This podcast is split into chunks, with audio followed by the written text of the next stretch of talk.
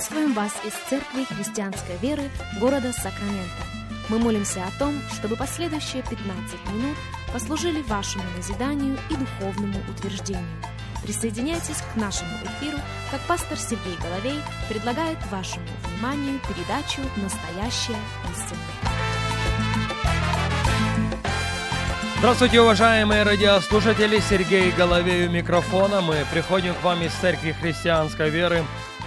Огромнейшая благодарность всем и каждому за то, что и сегодня становитесь частью нашего вещания, как мы обращаемся к 24 главе книги «Чисел», начиная новую серию радиопрограмм под названием «Ошибка Валаама».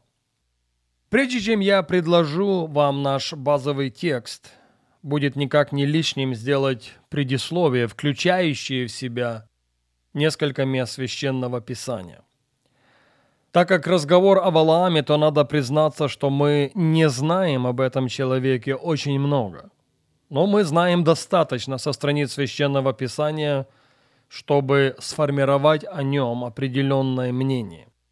Библия говорит нам о том, что он был из Месопотамии от гор восточных. В равной мере Священное Писание, Старый Завет в частности, говорит нам о совете Валаама. Новый Завет ведет речь об учении Валаама. Но, похоже, разговор об одном и том же. Научил Валака ввести в соблазн сынов Израилевых, чтобы они ели идоложертвенное и блудодействовали. Апостол Петр и апостол Иуда пишут нам об обольщении Валаама. Послание Иуды, 1 глава, 11 стих. О беззаконии Валаама. Второе послание Петра, 2 глава, 16 стих.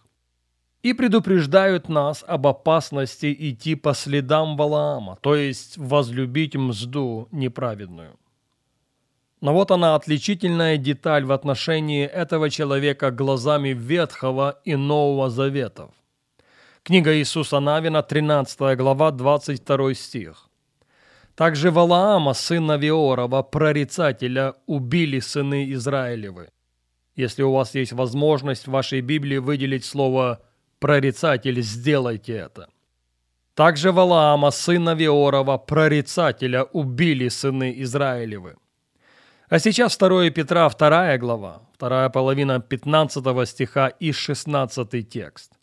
Балаам, сын Виоров, который возлюбил мзду неправедную, но был облечен в своем беззаконии. Бессловесная ослица, проговорившая человеческим голосом, остановила безумие пророка. Опять буду просить у вас, чтобы вы выделили в своей Библии слово «пророк», если это возможно. Еще раз 2 Петра, 2 глава, 2 половина 15 и 16 стихи. «Валаам, сын Виоров, который возлюбил мзду неправедную, но был облечен в своем беззаконии, бессловесная ослица, проговорившая человеческим голосом, остановила безумие пророка». Так кто же он? Прорицатель или пророк? Или пророк, ставший прорицателем? Сам Бог, кстати, впоследствии скажет о Валааме следующее. «Я не захотел слушать его и обратил его проклятие в благословение». Невольно возникает вопрос, почему так бесславно закончилась карьера этого человека? Ведь же начало было просто потрясающим. Начинаешь читать повествование о нем и не можешь не восхищаться им не можешь не уважать его за его стойкость, за его твердость в разговоре с царем Моавицким и его представителями. Пожалуйста, послушайте и послушайте очень внимательно. Книга чисел, 22 глава, 18 стих. «Хотя бы Валак давал мне полный свой дом серебра и золота, не могу приступить повеление Господа Бога моего» и сделать что-либо малое или великое по своему произволу. Еще раз, хотя бы Валаак давал мне полный свой дом серебра и золота, не могу приступить повеление Господа Бога моего. Слышите? Он отзывается о Боге. Он говорит о Иегове. как о том, с кем у него близкие взаимоотношения. Вне всякого сомнения, он знает его. Вне всякого сомнения, он хочет следовать за ним. Вне всякого сомнения, он хочет исполнять волю его. Потом, согласно священных текстов, было первое пророчество Валаама, а потом второе, после которого у Валаама с Валааком состоялся очень конкретный разговор. И вот к этим текстам священного писания я бы хотел обратить ваше внимание в равной мере. Книга чисел, 23 глава, стихи 11 и 12. «И сказал Валак Валааму, что ты со мною делаешь? Я взял тебя, чтобы проклясть врагов моих, а ты вот благословляешь». И отвечал он и сказал, «Не должен ли я в точности сказать то, что влагает Господь в уста мои?»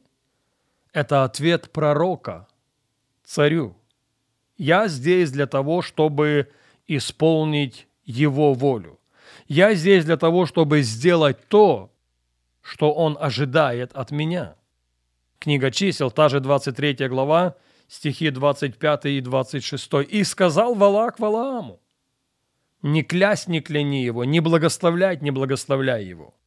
И отвечал Валаам и сказал Валааку, не говорил ли я тебе, что я буду делать все то, что скажет мне Господь?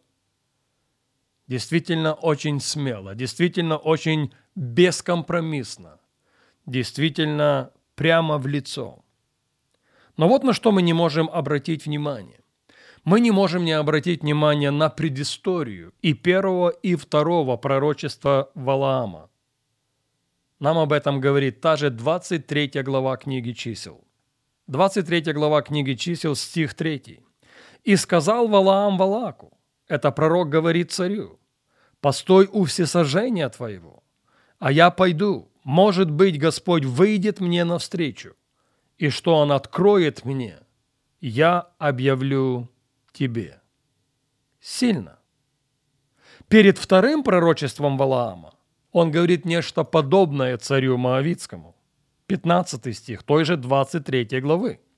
«И сказал Валаам Валаку, постой здесь у всесожжения твоего, а я пойду туда, навстречу Богу».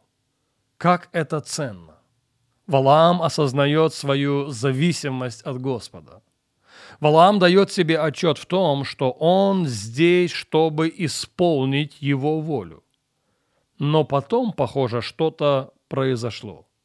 И вот он текст, который я хотел было прочитать в самом начале нашего сегодняшнего эфира. Книга чисел, 24 глава, стих 1.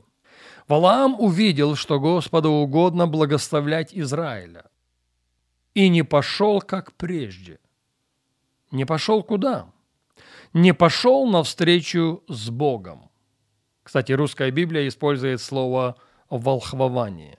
Поэтому читаю этот текст еще раз. Валаам увидел, что Господу угодно благословлять Израиля, и не пошел, как прежде, для волхвования, но обратился лицом своим к пустыне. Буду просить вас, чтобы слово «волхвование» не вывело вас из равновесия. Не исключено, что в этом случае разговор не об астрологии, но именно об астрономии. Помните в Новом Завете волхвов, которые пришли с Востока, чтобы поклониться рожденному царю? не астрологами, а астрономами они были. Но вот что должно настораживать нас в этом первом стихе. Когда он увидел, когда он заключил для себя, что Господу угодно благословлять Израиля, он не считает нужным идти навстречу с ним. Он лицом своим обращается к пустыне. Похоже, он понял для себя, что он вычислил Бога, он вычислил алгоритм, по которому Господь работает. И в этом была его огромнейшая ошибка. Но об этом наш разговор на нашей следующей программе.